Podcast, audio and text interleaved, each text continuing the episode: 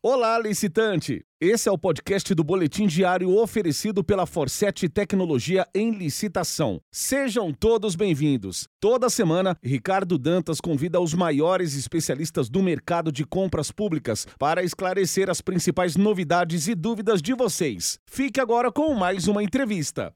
Olá! No Boletim Diário de hoje, estamos recebendo ela, Nádia Dallagnol, que é acadêmica de Direito, palestrante de licitação, pregoeira e está muito ativa aí também nas redes sociais, que chamou aqui a nossa atenção, você pediu, nós fomos atrás. Seja muito bem-vinda ao nosso quadro, Nádia. Muito obrigado, Ricardo. É uma satisfação fazer parte desse evento de hoje. Estou é, muito feliz por estar aqui, principalmente por poder passar um pouquinho aqui da minha vivência diária, né, relacionado às compras públicas, em especial com o pregão eletrônico. Perfeito, Nádia. Tenho acompanhado o seu trabalho, quero deixar público aqui, parabenizo, né? Você sempre com respostas muito coerentes, com muita firmeza, né? Parabéns aí pelo trabalho e eu também estou super feliz de estar aqui te entrevistando. Mas vamos lá, Nádia. Recentemente você fez uma, uma live né, com o professor Jamil, que também já passou aqui neste quadro, e vocês estavam falando aí justamente da, da atuação do, do pregoeiro com relação à, à negociação, não é isso, Nádia? Exatamente. É, hoje a negociação de preços ela causa ainda muita dúvida, né? É, por parte dos fornecedores, né? Se ele deve ou não realizar essa negociação e até mesmo para o pregoeiro. Ele também tem dúvidas sobre o dever ou não de realizar essa negociação de preços posterior à fase de lances. Né? Então, então é, é uma é uma é uma assunto. Eu, eu queria até me perdoe eu te cortar, mas eu queria transformar já isso numa perguntinha. E claro. aí, você, como pregoeira, você faz isso porque você é ruim mesmo? Estou perguntando aqui como um licitante. Ou faz parte aí do seu rito, de, do, do processo? Como que é isso, Nadia? Por favor. Então, a negociação de preços, ela já era algo, um ato, né, a ser cumprido pelo pregoeiro, antes mesmo do decreto 10.024. Só que veio o decreto 10.024 e ele trouxe, então, uma obrigatoriedade nessa negociação. Por quê? Artigo 38 do decreto 10.024, ele fala que o pregoeiro deverá realizar essa negociação de preços junto ao licitante detentor da melhor proposta. E essa negociação ela deve ocorrer através de uma contraproposta.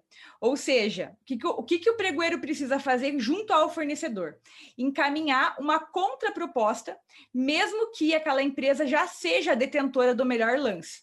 E o porquê isso, Ricardo? É realmente para a administração é, ter aí o seu último é, suspiro relacionado a, ao valor mesmo, né? Então, é, é, é importante que essa negociação seja feita não apenas pela questão da obrigatoriedade, mas porque realmente é algo que é dever do pregoeiro é, tentar é, negociar da melhor forma possível, né? Porque a partir do momento que você é, negocia, que você consegue um desconto, você vai estar tá aí é, diminuindo os gastos né, dos cofres públicos. E esse é o intuito de uma licitação, em especial de um pregão eletrônico.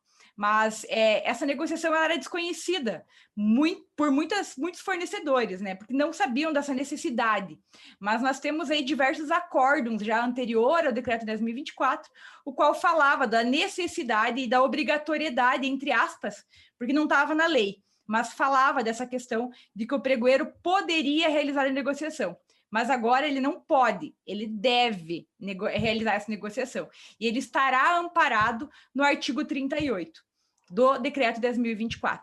Então, se o fornecedor achar estranho isso, saiba que está lá estipulado para que seja um ato não discricionário, mas sim obrigatório por parte do pregoeiro. Então, é, é, é obrigatório que, se o pregoeiro quer negociar, então o fornecedor vai ter que, ao mesmo tempo, dar a sua contribuição, né? De negociar, ou seja, reduzir o valor ou não. Sensacional a, a, a sua colocação aí, Nádia, porque realmente, às vezes, o licitante acaba esquecendo né, a proposta mais vantajosa para a administração. E a gente não pode esquecer né, que você está ali cuidando do nosso dinheiro também. Né?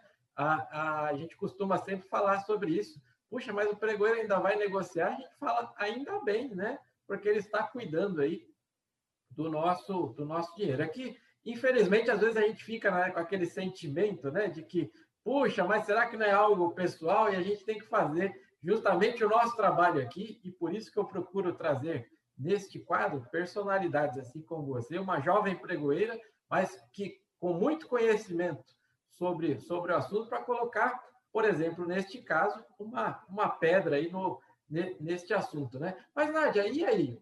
Teve lá a negociação, mas o pregoeiro não aceitou. E aí, o que, que vai acontecer com o licitante? O que vai acontecer com a licitação? Por favor. Que, que acontece? É, os editais, né, grande maioria deles, é, eles já vêm com o preço máximo estimado, o valor estimado ou o valor máximo aceitável que a gente fala. Né? São dois critérios, o qual ele pode ser, quem vai escolher isso vai ser quem vai é, fazer de fato o edital, né? O instrumento convocatório vai colocar lá valor estimado ou valor máximo aceitável. A partir do momento que tem esse valor estipulado lá como ser o máximo, né? É, o máximo aceitável daquela licitação, se é, a empresa foi lá, ganhou aquele item dentro desse valor, ou seja, inferior àquele valor máximo, e o pregoeiro realizou uma negociação, tá?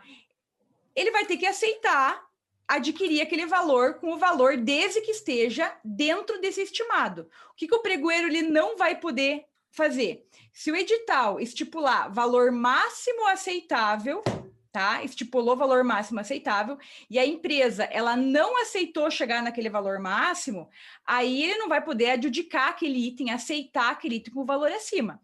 Agora, a partir do momento que a empresa está com o seu valor dentro do máximo estimado e o pregoeiro realizou a negociação, não conseguiu um desconto a mais, ele vai ter que aceitar, tá? Não tem como ele não aceitar, salvo nos casos em que o próprio pregoeiro verificar ali no momento do processo licitatório, no momento da, do, do certame em si, que mesmo aquele valor, é, tendo passado da fase de lances, é, ter chegado a um vencedor e ele de fato esteja muito superior àquilo que o mercado está proporcionando, né? Então aí sim é um caso, é um ato é, discricionário até mesmo do próprio pregoeiro de verificar se ele realmente vai prosseguir com aquele valor né? Mas ele pode muito bem informar isso ao licitante e chegar num consenso com o licitante, né? Só que, é, inclusive, foi algo que a gente comentou aquele dia, Ricardo, na live do Jamil, que é dever do pregoeiro verificar isso antes,